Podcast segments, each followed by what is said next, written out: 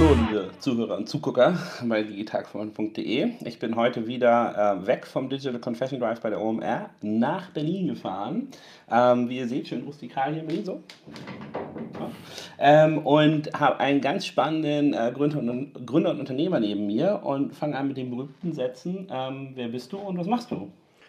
Ich bin äh, Paul Gebhardt, ich bin Gründer von Guru Collective, vormals Green Gurus und wir betreiben digitale Restaurantketten in Deutschland und im nächsten Schritt auch in Europa. Ich glaube, in den Medien äh, wird primär immer von Ghost-Restaurants, Geisterrestaurants gesprochen.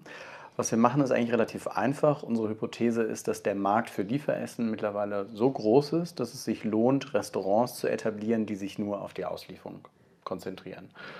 Ähm, Hintergrund dafür ist, dass wir sagen, so ein klassisches Restaurant betreibt das als Nebengeschäft. Das heißt, die probieren damit im Abendgeschäft zusätzlichen Umsatz zu machen, ist aber nicht deren Kerngeschäft. Das heißt, die zahlen erstmal deutlich mehr für Miete, sie sind sehr standortabhängig, die haben eine ganz andere Kostenstruktur, was das Personal angeht, weil sie Servicepersonal haben. Und dann am wichtigsten, die verkaufen mir eigentlich ein Produkt, was nicht für die Auslieferung konzipiert ist, sondern ein klassisches Restaurantprodukt, wo es ja auch um die ganze Erfahrung geht, um das Interieur, ähm, um den Service am Tisch. Und das heißt, ich nutze eigentlich ein Produkt, was innerhalb von zwei Minuten nach, ähm, nachdem es auf dem Tisch beim Kunden steht, auch gegessen werden soll, verpacke das in der Regel lieblos um und äh, setze das auf einen Fahrrad wie von Deliveroo oder Fedora und fahrst dann 20 Minuten durch die Stadt, was nicht unbedingt der Qualität des Essens hilft. Was wir machen, wir betreiben jetzt in Aber Berlin. Jetzt hast du, ich muss dich einmal unterbrechen. Ja. Wir haben, jetzt hast du ja sozusagen im Einspann ungefähr 30 Sekunden gebraucht, bis das Wort Essen das erste Mal gefallen ist. Digital und Ghost Restaurant ja. und so. Ähm, äh, deswegen äh, gleich mal eine Nachfrage. Also Essen ist ja, das hat sich, war jetzt eine sehr technische Beschreibung, aber mhm. das Essen herstellen, die Küche, ist, liegt immer noch bei euch, richtig? Genau, ja. Wir sind da eigentlich, unterscheiden wir uns nicht sehr stark von einem klassischen Restaurant. Einziger Unterschied ist, wir haben keine Sitzplätze, du kannst bei uns nicht essen. Mhm. Wir liefern nur außer Haus. Wir liefern auch nicht selber aus. Das heißt, wir verkaufen nur über alle gängigen Lieferportale, Deliveroo, Fedora, ähm, vielleicht in Zukunft in Deutschland auch über Eats, Lieferando, Lieferheldpizza.de ähm, die dann auch für uns die Auslieferung auf der letzten Meile übernehmen. Das heißt, was wir machen, wir stellen eigentlich nur das Essen her und wir verstehen uns eigentlich als Firma, die die Wertschöpfung ähm, mit reinbringt, wenn es um den Quick Service Setup geht. Also das ganze, die ganze Herstellung des Essens, wenn die Bestellung reinkommt und den Markenaufbau. Wir haben jetzt ein Portfolio an zehn verschiedenen Essensmarken. Das ist eine Salatmarke wie Green Gurus, mit der wir gestartet sind, eine Burrito-Marke wie Gringo Burritos, die vergleichbar ist mit Chipotle in den USA ähm, Convoy Burger, eine Pull Burger Marke. Chipotle ist, äh, ist auch tatsächlich Glück, unsere, nach, unsere äh, beste Marke. Ein Glück, dass ihr die nach Europa gebracht habt. Ähm, genau. Lang, lange Überfälle. ähm, aber okay, dann, ähm, wenn ich das also jetzt zusammenfasse, was du gesagt hast, dann ist euer USP ähm, in sozusagen zwei Seiten zu unterteilen. Der eine ist, also, oder das eine, woran man glauben muss, woran an euch glaubt, ist äh, zu sagen, Essen, wie es bisher in Restaurants angeboten wird, mit dem Abfallproduktlieferung, mhm. behandelt das Produkt falsch. Also das, das Essen genau. an sich äh, müß, müsste anders ähm, aufgestellt und aufgebaut werden. Und dann zur zweiten These ist ja die Markenaufbau, aber jetzt erstmal zur ersten. Was macht ihr denn in euren Küchen anders, dass das Gericht nicht in zwei Minuten mir steht? Das ist das gleiche wie wenn du Essen für, ähm, für Flugzeuge herstellst. Ja? Also für In-Flight-Konsum ist das Essen ja auch komplett anders ausgelegt. Und das gleiche gilt eigentlich für Lieferessen. Es muss anders verpackt sein. Ähm, wenn du es als Kunde aufmachst, nachdem es 20 äh, Minuten äh, während der Fahrt durchge, äh, durchgerüttelt wurde, sieht das Essen auch anders aus. Das mhm. heißt, mhm. wir testen es auch tatsächlich, wie sieht das Essen aus, wenn es 20 Minuten durch die Stadt gefahren ist. Der ganze Küchenprozess ist anders aufgebaut. Er ist komplett auf die ähm, Abholung durch externe Lieferdienste ausgelegt. Das heißt, dass ein Deliveroo oder ein Fedora das Essen bei uns in der Küche abholt. Und ich glaube, das sind so die Kernunterschiede. Also erstens, wir fokussieren uns sehr stark darauf, dass das Essen innerhalb von fünf bis maximal sechs Minuten hergestellt wird. Das heißt, wir, wir haben auch nicht das Problem wie ein klassisches Restaurant. Priorisiere ich jetzt erst meine Kunden im Restaurant oder priorisiere ich den, den Lieferkunden? In der Regel ist es so, dass wenn ich jetzt in Berlin Mitte abends bestelle bei meinem Lieblingsrestaurant und das Restaurant ist voll, dann werde ich in der Regel als Lieferkunde hinten dran gestellt. Und mhm. Bei uns kommt der Bon rein in die Küche. Wir Mer merken das Konsumenten? Also ähm, ähm, stört die das? Auf jeden Fall. Also du siehst es gerade bei gut funktionierenden Marken und Restaurants in Berlin, dass die abends dann vielleicht sogar pausieren oder geschlossen sind und dass du nicht so schnell bestellen kannst, klar. Und dann die Lieferzeit entsprechend nach oben geht. Und das Zweite ist, dass ja auch die Profitabilität von so einem Lieferdienst wie Deliveroo oder Foodora sehr stark davon abhängt, wie schnell und reibungslos der Handover von einem Restaurant zu dem Kurierfahrer erfolgt. Das heißt, wenn der Kurierfahrer 15 Minuten vor der Tür von einem Restaurant steht und das Essen nicht mitnehmen kann, macht das natürlich auch wieder die Liefereconomics von dem Partner kaputt. Und mhm. wir probieren unsere kompletten Operations darauf auszulegen. Das heißt, dass, dass im ersten Schritt ist es wirklich die Qualität des Essens, dass das Essen warm beim Kunden ankommt. Wenn der Lieferfahrer zum Beispiel, äh, zum Beispiel noch nicht da ist, dass ähm, wir es in eine Hotcar stellen, das ist so ein Wärmeschrank, funktioniert wie ein Kühlschrank, um das Essen warm zu halten. Also ihr müsst dann auch sozusagen andere ähm, Hardware-Ausgaben bei euch tätigen, damit das, ähm, damit das klappt. Also ihr, ihr, würdet im Zweifel hättet ihr Sachen, die ähm, jetzt nicht unbedingt alltäglich sind in anderen Restaurants. Genau, richtig. Also so das klassische Restaurant ist, äh, fokussiert sich ja auch darauf, dass die Küche ansehnlich aussieht. Ja, du hast ja sehr viele so Showküchen. Wenn du jetzt in ein Burger-Restaurant gehst und dort würde einfach nur ein Konvektomat stehen, der den Burger grillt, dann ist die Qualität vielleicht die gleiche, aber das sieht nicht ganz so romantisch aus wie ja. so ein schöner Grill. Ja. Ähm, das gleiche gilt jetzt für andere Showküchen. Ja. Also Vapiano ist ja auch mittlerweile im Lieferessen oder im, im Liefermarkt. Die haben für den Lieferbereich eine eigene Küche, die, da auch, die dann auch wieder anders funktioniert als die klassische Showküche in einem Vapiano. Also das eine zusammenfassend ist, also man braucht ähm, Geschwindigkeit ist, mhm. ist, wichtig, das Essen muss warm ankommen ja. ähm, und Packaging ist eine, ist eine große Nummer für ja, das genau. Essen, das ja. äh, gesondert gemacht werden muss. Ja. Okay, noch andere Sachen, andere Aspekte, die ihr da abbildet ähm, und, und also vielleicht eine Sache beim Essen, die mich noch interessieren würde. Du hattest jetzt gesagt zehn Marken. Mhm.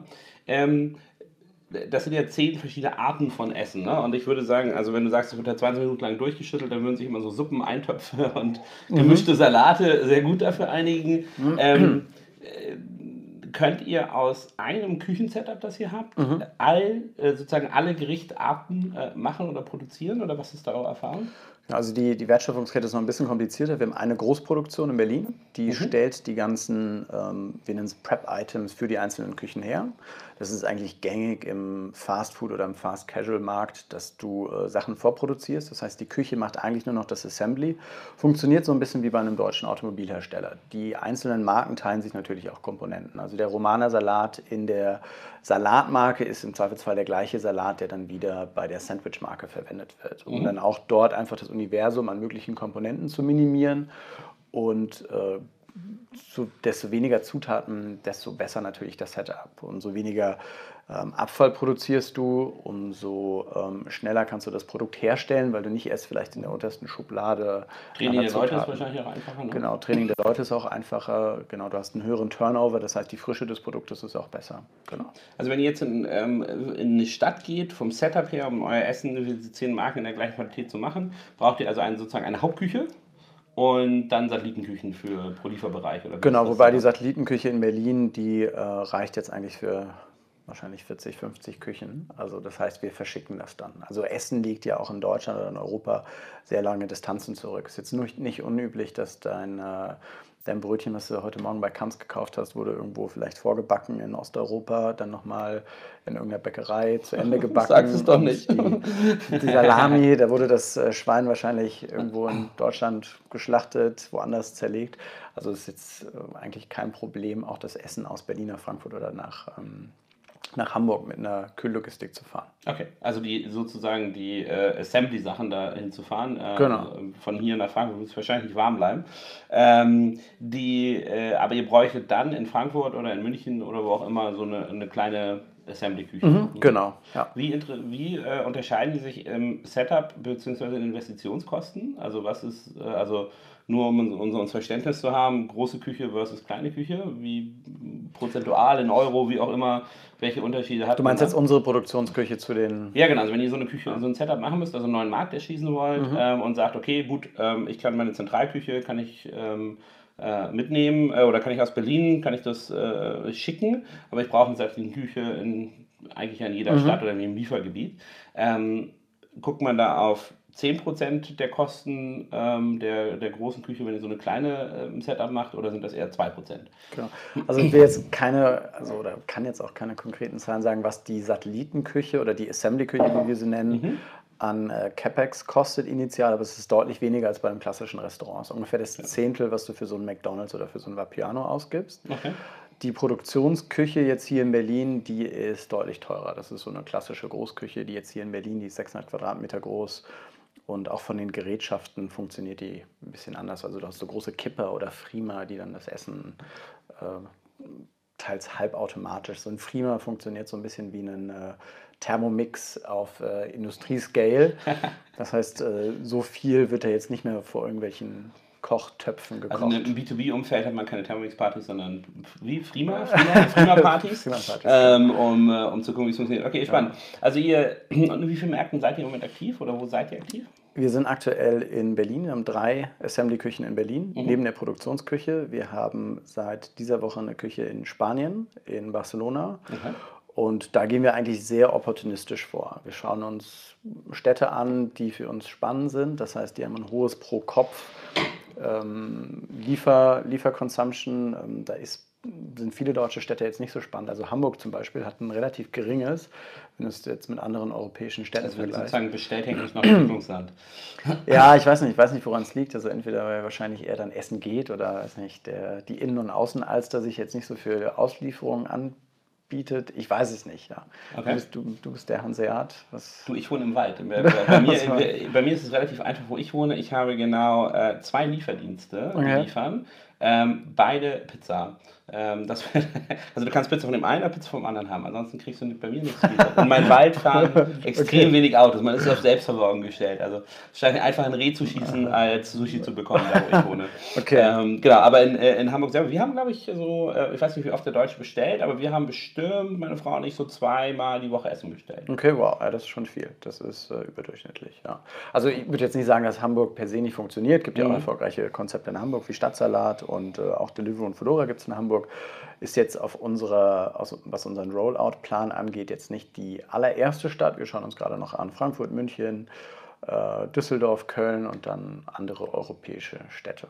Okay. Genau. Letztendlich ist es für uns egal, ob das jetzt Paris oder äh, Madrid ist, weil äh, wir müssen eine Assembly-Küche vor Ort aufbauen, müssen vor Ort Personal aufstellen, aber die Marken und die Konzepte kommen ja hier aus Berlin. Das heißt, wenn das einmal etabliert ist, geht es eigentlich zum jetzigen Zeitpunkt eher noch um den Rollout. Ähnlich wie das ein Shake Shack oder ein Pret à Manger ja. oder eine McDonalds macht. Das heißt, möglichst viel. Shake Shack ist massiv gewachsen. Als ich, als ich 2007 in New York gewohnt habe, gab es, glaube ich, nur ein oder zwei. Und jetzt ist ein Bekannter von mir hingefahren. Ich wollte ihn raussuchen, wo der sozusagen Original Shake Shack ist und habe dann äh, raufgeguckt, wie viele Filialen die haben. Es ja irre, mhm. wie die äh, expandiert sind. Aber ähm, das ist ja auch eine gute Überleitung jetzt. Also ich halte mal fest, auf der Hardware-Seite müsst ihr sozusagen die klassischen USP des Lieferdienstes haben. Also ihr müsst, die Lieferfahrer müssen mit euch happy sein, die Kunden müssen mit euch happy sein, mhm. es muss schnell gehen, warm sein und nicht aussehen, als ob da irgendwie ein Elefant drüber gestampft ist.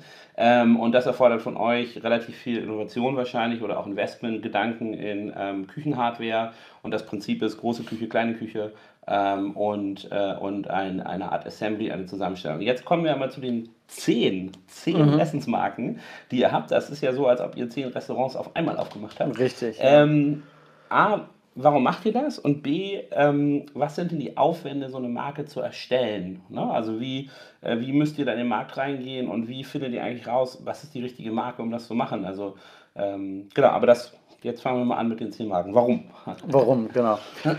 Du hast ja du hast jetzt Pizza genannt. Pizza ist immer noch so das beliebteste Lieferessen. Mhm. Ähm, ich glaube, durch Deliveroo, Uber Eats und Fodora ist der Markt in den letzten Jahren deutlich gewachsen und du hast halt noch jetzt ganz andere Verticals. Also du willst nicht jeden Tag Pizza essen. Und unser Ziel ist es eigentlich, dass das wir mit unserem. So. dass wir mit unserem Zieh mal dahin, wo ich wohne. ja, okay, das sei denn, man wohnt jetzt in Hamburg im Wald. Ja. Ähm, Ziel ist eigentlich, dass wir mit, äh, mit Guru Collective, ähnlich wie das ein Fast Moving Consumer, Good mach, äh, Consumer Goods Company macht, wirklich alle Verticals im Lieferbereich abdecken. Das heißt, dass wir eine erfolgreiche Salatmarke haben, eine erfolgreiche Pizzamarke, eine erfolgreiche Rahmenmarke und das komplette Universum, alles, was du eigentlich online an Essen bestellen würdest. Die Salatmarke targetet dann eher gesundheitsbewusste Kunden, die Pizzamarke dann entsprechend eher ist was, was am Wochenende bestellt wird, etc. Okay, aber dann, äh, um das genau zu verstehen, die, ähm, wenn ihr jetzt die Marke kreiert und du sagst eine erfolgreiche Marke, ähm, und ich gehe auf pizza.de und ich sehe da 30 Restaurants ist eine erfolgreiche Marke, also was symbolisiert denn in diesem Lieferessensmarkt eine erfolgreiche Marke? Ist das was, womit der Kunde sozusagen weiß, was er will und geht auf äh, pizza.de und bestellt das? Mhm. Oder ist es etwas mit besonders vielen Bewertungen, besonders, also kann man sozusagen Lieferdienst SEO betreiben und besonders hochgerankt werden? Oder wie ähm, äh, muss man auf Keywords optimieren bei den Lieferdiensten? Also was, ja. wie baut man eine erfolgreiche Lieferdienstmarke, wenn man selber gar kein, äh, gar kein Restaurant hat, die Kunden wahrscheinlich nicht auf eine Webseite gehen, mhm. sondern über die Lieferdienstanbieter kommen. Genau. Ähm, erzähl mal, wie macht ihr das? Also der Vergleich mit SEO, der ist schon ganz gut, weil du hast schon relativ viele Analogien. Jetzt ist es so, dass ähm, der Algorithmus von einem Deliveroo, was oben gerankt wird, relativ simpel ist. Das ist erstmal Distanz zum Kunden. Das heißt, wenn du mit deiner äh, Assembly-Küche näher beim Kunden bist, sind die Liefer-Economics für den Partner besser. Das heißt, der listet dich höher. Und das zweite ist natürlich die Qualität. Und jetzt hast du nicht die Möglichkeit, durch äh, klassische SEO-Maßnahmen höher im Ranking zu kommen. Das ist dann eher ein operatives Geschäft. Du musst diese Lead-Time, wie schnell du ein Gericht herstellst, maximieren. Und, was du eben genannt hast, du musst natürlich neue Marken identifizieren, von denen der Kunde vielleicht noch gar nicht weiß, dass er es gerne bestellen würde. Aber jetzt um auf das Lieferdienst SEO zurückzukommen. Also es gibt schon klare KPIs, die die euch vorgeben, mhm. wo ihr drauf optimieren könnt. Also wenn es, wenn es schneller geht, näher dran ist, also die Sachen, die auch im Interesse des Kunden sind, wenn die gut machen. Genau dann kommt ihr hoch. Gibt äh, Bewertung? Genau, Bewertung natürlich. Also mhm. die Qualität ist wichtig. Ähm, das also Qualität wird ausgedruckt über die Kundenbewertung. Das mhm, wird gemessen genau. und geschaut. Ähm, Richtig, ja. So. Jeder Kunde hat nach der Bestellung die Möglichkeit, ähm, ein kurzes Feedback abzugeben. Und ich denke, in Zukunft, wenn man jetzt mal so in die Zukunft schaut, wie wird äh, der Algorithmus in drei bis fünf Jahren aussehen von so einer Lieferplattform, dann hast du wahrscheinlich ähnliche ähm, Attribute wie bei so einem Amazon. Ja. Vielleicht hast du die Möglichkeit, über äh, Paid Marketing noch ein besseres Ranking zu erlangen. Und mhm. dann ist es natürlich äh, Liefergeschwindigkeit oder Leadgeschwindigkeit, wie schnell du das Essen herstellst, dass die Fahrer wenig warten und dass die Qualität gut ist. Letztendlich probiert ja ein Deliveroo oder ein Fedora mit dem Ranking den eigenen Umsatz zu maximieren und entsprechend muss unser Produkt so gebaut werden, dass es dem Partner Deliveroo hilft, dass das passiert. Und ich glaube, das Schwierige ist aber daran, an diesem ganzen jetzt SEO-Vergleich neue Marken zu identifizieren, die es noch nicht gibt. Dass du als Kunde sagst in Berlin, ähm, spannend Fried Chicken oder japanische Rahmennudelsuppen, das gibt es hier noch wenig, das probiere ich jetzt mal aus und dann auch ein Produkt schaffst, was du mit einer gewissen Regelmäßigkeit bestellst. Gerade jetzt bei den Kunden wie du, die zweimal bis zu zweimal die Woche bestellen, hast du viele Kunden, die auch bereit sind, sich eine neue Marke anzuschauen und äh, auszuprobieren und sagen, okay, ähm, Rahmen kenne ich jetzt noch nicht, hier gibt es eine neue Marke, probiere ich mal aus. Und mhm. das probieren wir eigentlich recht systematisch zu machen. Das heißt, wir schauen uns an öffentlich zugängliche Daten, die es gibt aus dem Food-Bereich, welche Food-Trends gibt es, ähm, ähm, Rahmen zum eine Beispiel. kurze Frage, weiß ja. der Kunde, bei zehn Marken ist das immer Guru Salat, Guru Rahmen, Guru Collective, also weiß er, dass er sozusagen die Qualität bei der Dachmarke Guru mhm. einkauft und darunter immer die einzelne Brand hat oder ist das im Zweifel für den Kunden völlig egal und assoziiert gar nicht die Rahmennudeln mit dem Sushi, mit der Pizza, äh, die sozusagen aber trotzdem alle ja. aus einem Hause kommen? Ich glaube, es ist ein bisschen vergleichbar wieder mit einem Procter Gamble und Unilever. Da weißt du auch nicht mhm. oft, wenn du jetzt äh, Head and Shoulders kaufst, von, äh, von welcher Dachmarke das ursprünglich ist. Wir probieren das Hamburg schon stärker. Nivea sagen. Nivea, Nivea, also wir probieren das schon stärker. Ja, Nivea ist ja auch eine starke Marke. Ja. Also wir probieren das jetzt schon stärker in den Vordergrund zu stellen. Wir haben auch für die Dachmarke eine eigene Internetseite, ändern da jetzt auch den Namen, äh, machen jetzt ein Rebranding, weil Guru mhm. Collective mhm. ursprünglich aus der ersten Marke entstanden ist. Und wir gesehen haben, das lässt sich jetzt äh, gerade in Europa nicht immer ganz so gut kommunizieren. Und der Marke ist so ein bisschen seltsam, Guru Collective. Äh, das heißt, ja, im das Idealfall. Hört sich, esoterisch an, ne? hört sich so ein bisschen esoterisch an, so, auch so ein bisschen sozialistisch mit dem Kollektiv, ja, aber äh, das war jetzt auch so letztes Jahr ein bisschen ein Schnellschuss. Die ganzen Marken sind jetzt letztes Jahr entstanden. Da sind einige Marken, die funktionieren sehr gut, wie unsere Burrito-Marke und andere Marken nicht. Das heißt, das ist auch so ein bisschen die Krux. Wenn du eine Marke hast, die gerade in, den, äh, in der Anfangszeit nicht so gut funktioniert und du sammelst negatives Feedback, dann schlägt das natürlich eventuell auch auf die anderen Marken um. Wenn du jetzt unsere Nudelsuppe isst und sagst, das war total ekelhaft, dann bestellst du natürlich nicht äh, bei einer anderen Marke der gleichen Dachmarke. Das heißt, jede Marke muss wirklich top sein und das ist gerade noch gerade für die jungen Marken immer eine Herausforderung. Mhm. Also du kannst natürlich im digitalen Umfeld machst du einen MVP, testest das oder machst irgendwie so einen, einen Klick-Test, schaust, wie viele Leute ähm, haben Interesse an der Marke. Im Food-Bereich ist das ein bisschen schwieriger. Ja? Wenn wir jetzt so einen, einen, Test machen, dann müssen wir schon ein fertiges Menü haben. Wir brauchen ein fertiges Food-Produkt. Wenn das dann schlecht ist und du bist nicht zufrieden damit, dann äh, bestellst du mit Sicherheit auch nicht bei den anderen Marken. Und ja. das ist immer so ein bisschen der, die, die Schwierigkeit, das auszubalancieren. Ähm, aber nochmal so zu dem Prozess. Also wir schauen uns an, was sind spannende Food Trends? Da gibt es viele Daten. Google hat einen eigenen Food Report. Du kannst über Google aussuchen, zu welcher Jahreszeit nach welchem Essen gesucht wird. Zur äh, kälteren Jahreszeit wird eher nach äh, Rahmen, Nudelsuppen, Eintöpfen gesucht. Das unterscheidet sich dann auch regional. Das unterscheidet sich über die einzelnen Wochentage. Also wir probieren auch Marken zu bauen, dann eher für das Wochenendgeschäft oder eher für das äh, Montagabendgeschäft. ihr, könnt, ihr könntet also, ihr baut gar nicht äh, innerhalb eines Restaurantkontexts oder einer Küchenkontextes verschiedene Menüs innerhalb einer Marke, sondern ihr könnt tatsächlich Marken pro Gewohnheit, pro mhm. Jahreszeit bauen, genau. die relevant ja. wären.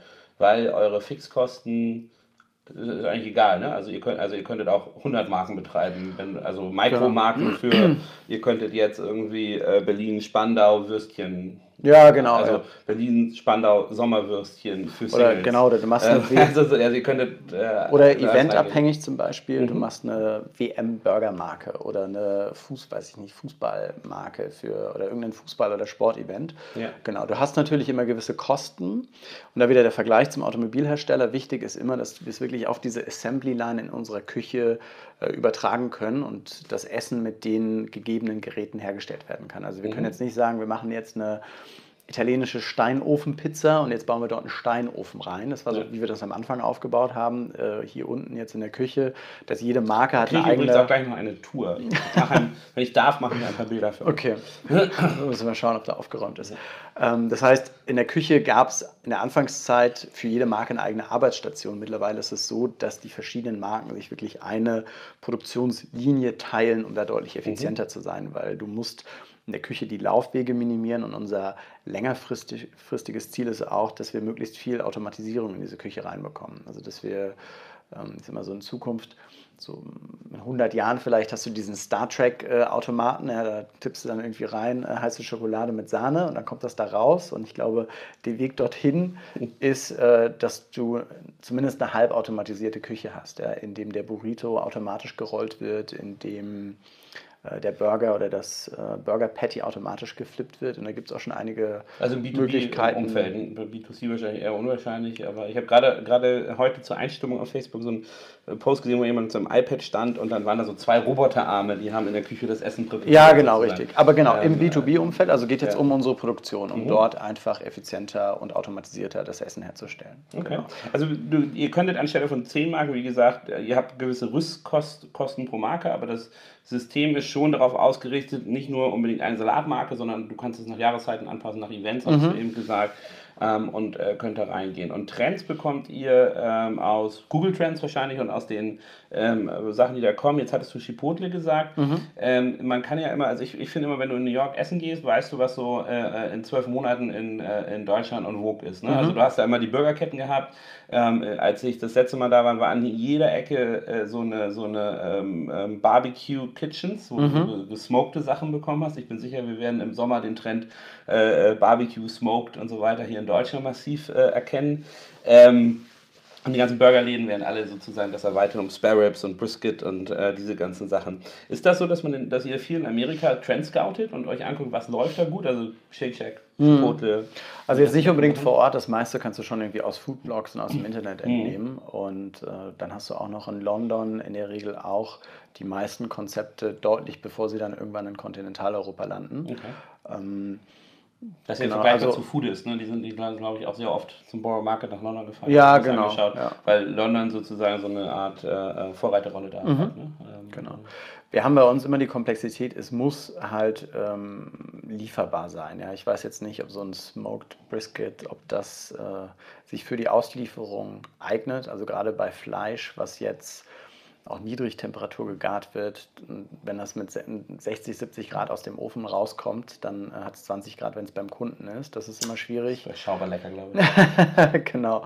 Also es gibt bestimmte Sachen, die eignen sich nicht. Das muss man sich dann immer anschauen. Das ist ja lustig. Also ihr müsst, wenn ihr einen Trend identifiziert, ist, äh, dann ist gar nicht so, also natürlich die Frage, kommt ja, kommt ja nicht, aber auch wie geeignet ist das? Und Smoked, äh, ja, das stimmt. Das ist wahrscheinlich. Also es ist jetzt mal eine Hypothese, ich weiß ja, genau. es nicht. Ja. Ähm, müsste man jetzt mal, wir haben ein kleines kulinarisches Team, das sind zwei Leute, die mhm. testen bestimmte Sachen, die haben bei uns in der Produktionsküche das gleiche Setup, also eigentlich nochmal diese Produktionsstraße ähm, nochmal nachempfunden, um dann auch zu schauen, wie wir das in unseren operativen Prozess geben. Ja, und die größten Kosten sind also, eigentlich... Wenn es bei mir mit dem Blogging hier und so nicht funktioniert, dann wenn du einen dritten Angestellten brauchst, bei eurem Testing Food ja, also da ist man, äh, auf jeden Fall tatsächlich, ist man tatsächlich auf jeden Fall sehr viel. Ja. Also wir haben auch hier im Büro... Äh, auch einmal die Woche testen wir, testen wir Sachen, Pizza oder Burger oder ähnliches. Also das ist, ist auf jeden Fall attraktiv hier zu arbeiten. Ja. Okay.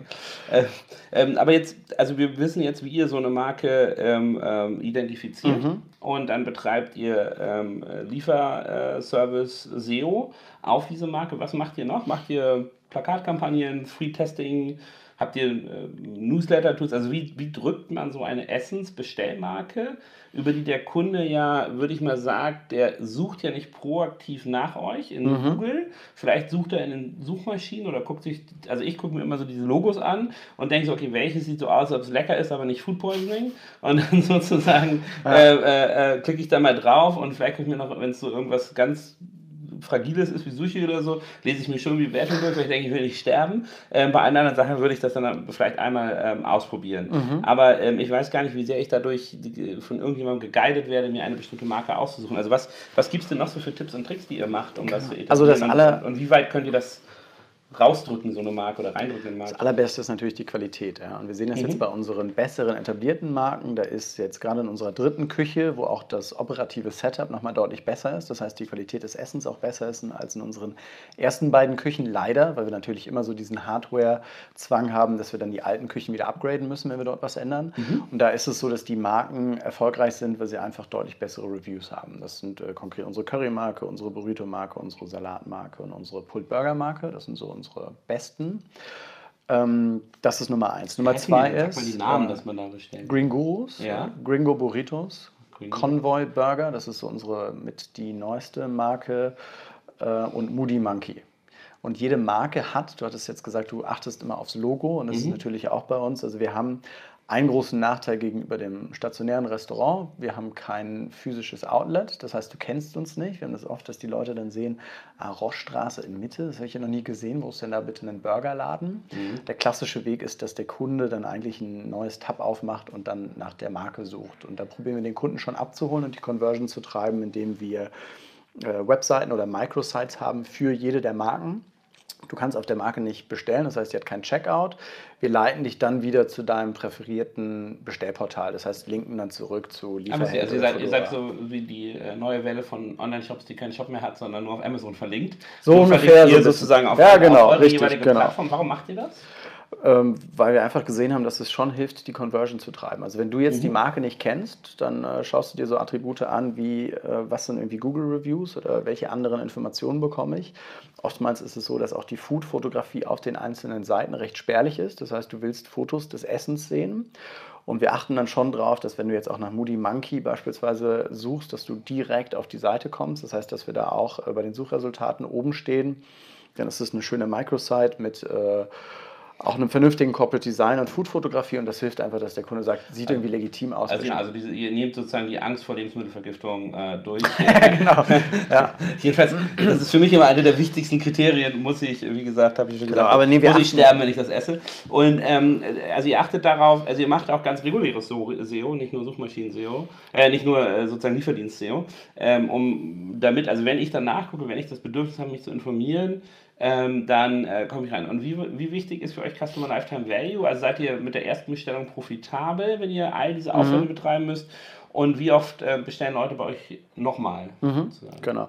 Also wir ownen dahingehend nicht den Kunden, dass wir einen eigenen Shop haben. Mhm. Ja, wir haben jetzt äh, sehr gute Partnerschaften mit den ganzen Plattformen. Das heißt, wir bekommen da, glaube ich, deutlich mehr Daten, als jetzt das ein klassisches Restaurant tut, weil wir auch einfach einen größeren Marktanteil haben. Jetzt hier in Kreuzberg haben wir wahrscheinlich auf Deliveroo schon einen sehr signifikanten Marktanteil im Vergleich zu dem äh, Restaurant hier an der Ecke, was das auch, was auch nebenbei ein Liefergeschäft auf Deliveroo betreibt. Die, die mögen euch wahrscheinlich, weil ihr viele Schmerzen, die bei traditionellen Restaurants äh, anfallen, äh, du hattest ja schon erwähnt, wenn die voll ausgelastet sind, dann leidet der Lieferdienst, mhm. äh, nicht habt. Also deswegen ist sozusagen eine der Marktlücken, in die ihr reingehen könnt, ist die Chance, mit den Lieferdienstanbietern, die ja alle sagen wir mal, ziemlich gut gefundet sind und viel genau. Werbedruck aufbauen können, ähm, präferierte Partner werden können. Genau, also kann, könnte es eigentlich sagen, wir bauen nicht nur ein Produkt für den Endverbraucher, der Lieferessen bestellt, sondern mhm. auch für die Lieferplattform, die für uns die Auslieferung aus der, auf der letzten Meile macht, weil die durch Guru Collective einfach äh, profitabler arbeiten können oder überhaupt profitabel, weil wir einfach schneller sind in der Herstellung, weil wir, ähm, weil die mit uns mehr Lieferungen pro Stunde fulfillen können, als das der Fall ist bei einem klassischen Restaurant. Okay. Genau. Ähm, und also ich bin immer, bin ja immer gespannt, äh, wie die Digitalisierung so Wertschöpfungsketten zerlegt.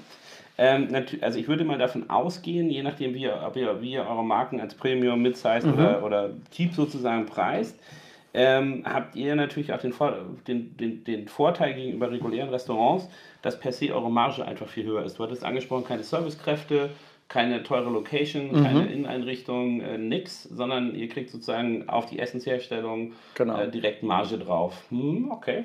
Wir haben natürlich den, den Nachteil, wir müssen die Auslieferung und die Partnerplattform bestellen. Das heißt, wir haben, was die generell. Sie müssen Marge wieder abgeben, sozusagen genau. für die anderen Prozessketten. Mhm. Ähm, und wahrscheinlich habt ihr auch äh, traditionell äh, etwas mehr ähm, ähm, äh, Marketingausgaben, um diese Brands zu etablieren, um da reinzubringen. Genau, richtig, ja. Also ich glaube, also insgesamt ist es so, dass wenn wir es vernünftig aufbauen, haben wir in einem Steady State ungefähr die gleiche Profitabilität wie, eine, wie ein gut wie ein gutes Fast-Casual-Konzept, wie ein mhm. Pret à Manger oder einen, äh, vielleicht auch einen Shake Shack, wobei ich glaube, die bis heute noch unprofitabel sind.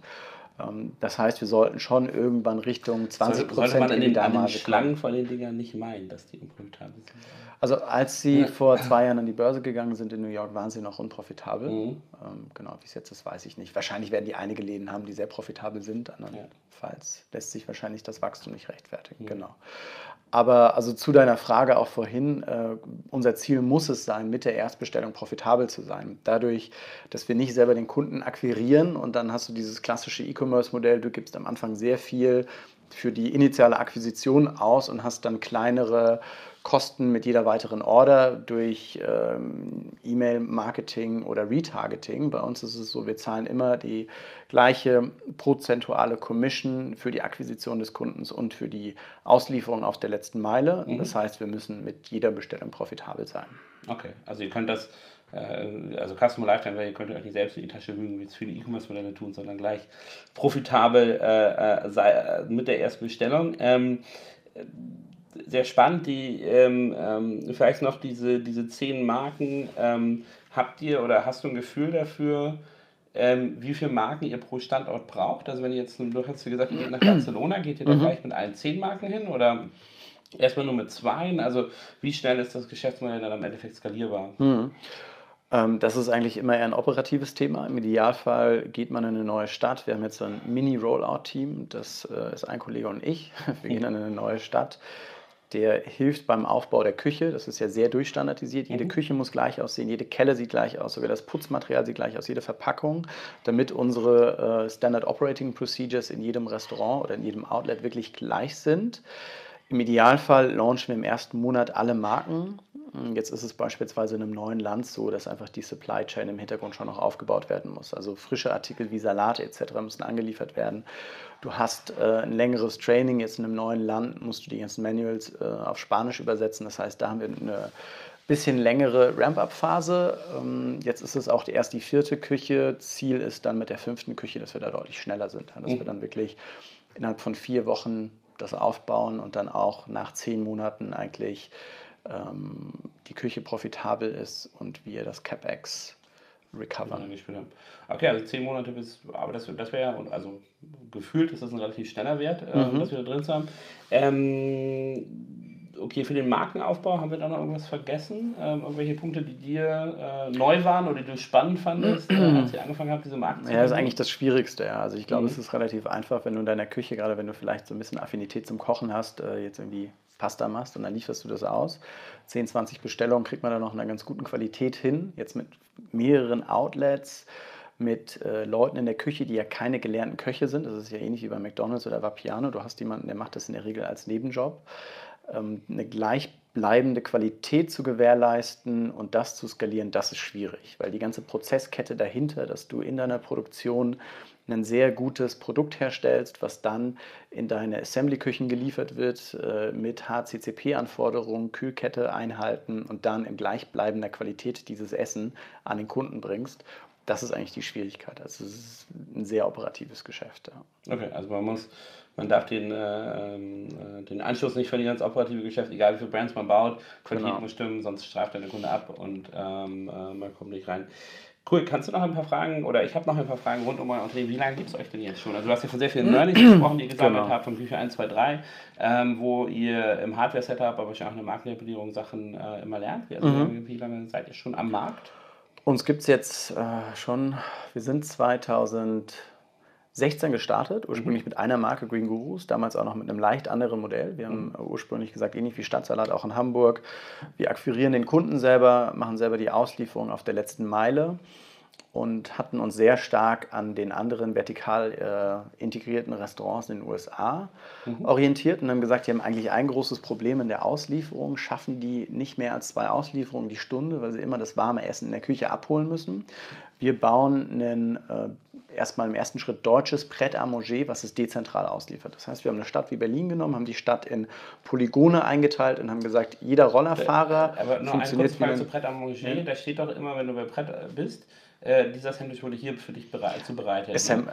also, ja, sie machen also sie machen Assembly, machen sie zentral und äh, die sind ja auch ähm, äh, finde ich ganz interessant, dass, dass das so als eine, äh, also Pret à Manger ist ja Private Equity owned mhm. ähm, und ähm, ich, deswegen habe ich mir das Modell sehr, sehr oft äh, angeschaut und ähm, also das sozusagen eine Sache, an der ihr euch auch orientiert habt. Ja, ja, machen ja. warme Gerichte, kalte Gerichte. Genau, die machen mittlerweile auch warme Gerichte. Mhm. Ähm, unsere Idee war eher auf wirklich Smoothies, Salate, Wraps, Sandwiches, kalte Gerichte zu gehen, weil okay. du die dezentral ausliefern kannst. Das heißt, ja. du hast diese Stadt, äh, die die du aufteilst in Polygone und in jedem Polygon steht ein, wir haben es genannt, fliegender Kühlschrank, der dann direkt zu dir kommt. Das heißt, du bestellst auf deinem Handy, der Rollerfahrer fährt direkt zu dir und muss nicht noch erst in der Küche das Essen abholen. Ah, also anstelle genau. immer so zu fahren, ist es dann nur... Richtig, genau. Du hast eigentlich die Hälfte des Weges, ja, dadurch kannst okay. du im Idealfall doppelt so viele Auslieferungen machen. Das hat von äh, den Liefer-Economics eigentlich auch soweit funktioniert. Wir haben deutlich mehr Auslieferungen gemacht, als das jetzt ein Deliveroo oder ein Fedora macht, einfach mhm. aufgrund des Modells. Du hast kürzere Wege. Nachteil ist, alles, was abends noch in dieser Rollerbox drin ist, musst du wegschmeißen. Das heißt, du hast sehr viel Abfall, was dann deine Marge wieder kaputt macht. Und gerade wenn du wächst und noch nicht vorhersehen kannst, wie viele Roller du jetzt in so ein Stadtgebiet stellen musst. Also umso mehr Bestellungen du hast, umso kleiner kann dieses Einzugsgebiet von diesem einen Roller, diesem fliegenden Kühlschrank sein. Mhm. Ähm, nur mit dem Wachstum vorherzusagen, wie viel du dann auch in diese Rollerbox tust, war sehr schwierig. Ja, dann haben wir gesagt, okay, ähm, Waste ähm, isst unsere ganze Marge auf. Erstens. Zweitens sind dann zeitgleich Waste die ganze. Ist Waste isst unsere Marge auf. Ja. Äh, zweitens sind die ganzen vergleichbaren Modelle in den USA äh, pleite gegangen. Das heißt, die haben irgendwie auch Eine gute Indikation. Eine gute Indikation. dass wir gesagt haben, okay, wir müssen irgendwie was anpassen. Mhm. Das Modell funktioniert so nicht. Das hat einfach einen grundsätzlichen Flaw, den wir irgendwie fixen müssen. Und das haben wir jetzt eigentlich mit dem Modell sehr gut hinbekommen. Okay, ja, spannend. Arbeiten operativ profitabel in den ersten Küchen und sind jetzt an einem Punkt, wo wir das skalieren müssen, indem wir in mehr Städte gehen. Okay. Und wie viele Leute seid ihr? Also wie viele Angestellte laufen bei Guru Collective? Guru Collective. Äh, hier in dem, dem restlichen Büro der, der rustikalen äh, Eingangstür. Wir sind hier im Backoffice, sind wir knapp 20 Leute. Das ist äh, kulinarische Entwicklung, sich neue Marken auszudenken. Mhm. Dann auch das ganze Corporate Design oder die Visualisierung der Marken. Das sind äh, in Summe vier Leute: Designer, ein äh, Head of Brand, ein einer, der das ganze Kulinarische verantwortet, der dann noch einen Assistenten hat, dann äh, klassische Themen wie HR, Buchhaltung, ähm, Partnermanagement mit den ganzen Plattformen, Rollout, ähm, Supply Chain, Einkauf. Das sind so die wichtigsten Themen. Okay.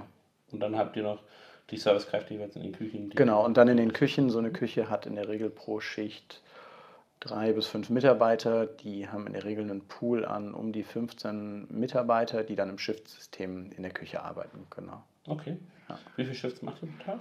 Mittags und abends? Oder? Das kommt ein bisschen drauf an. In, In Spanien sind da die Uhrzeiten ganz anders als in Deutschland. Ähm, hier in Berlin haben wir klassisch 12 bis 14.30 Uhr und dann wieder 18 bis 21.30 Uhr auf.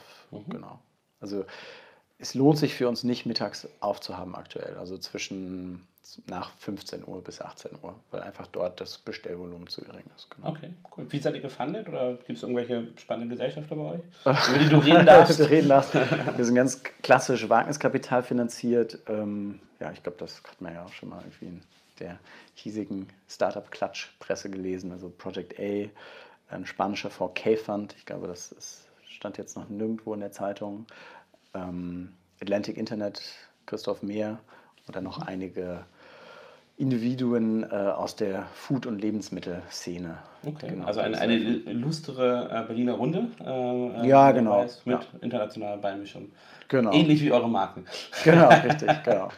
ähm, cool. Ähm, ich also wünsche euch super viel Spaß beim äh, Piloten in Barcelona ähm, und äh, bin gespannt, wann ihr nach Hamburg kommt. Ähm, ob ihr jemals in einen Wald liefern werdet, ähm, dann hättet ihr wahrscheinlich eine 100% Bundesgebietabdeckung. Ähm, müsste man schauen. Kommt drauf an, wie oft du bestellst, ja. Ja, ich kann, äh, ich kann daran arbeiten, äh, ein, ein, ein, ein, in einer leeren äh, Karte ein, äh, ein Hub zu entwickeln, aber wir werden schauen. Ähm, ansonsten sagt Bescheid, wenn ihr in Hamburg seid, dann geht auf jeden Fall für die, für die äh, Lunch Crowd äh, eine interessante Erweiterung. Ähm, äh, Chipotle in Deutschland, ein Traum. Ähm, daher bin ich gespannt und ähm, vielen Dank für das spannende Gespräch. Gerne.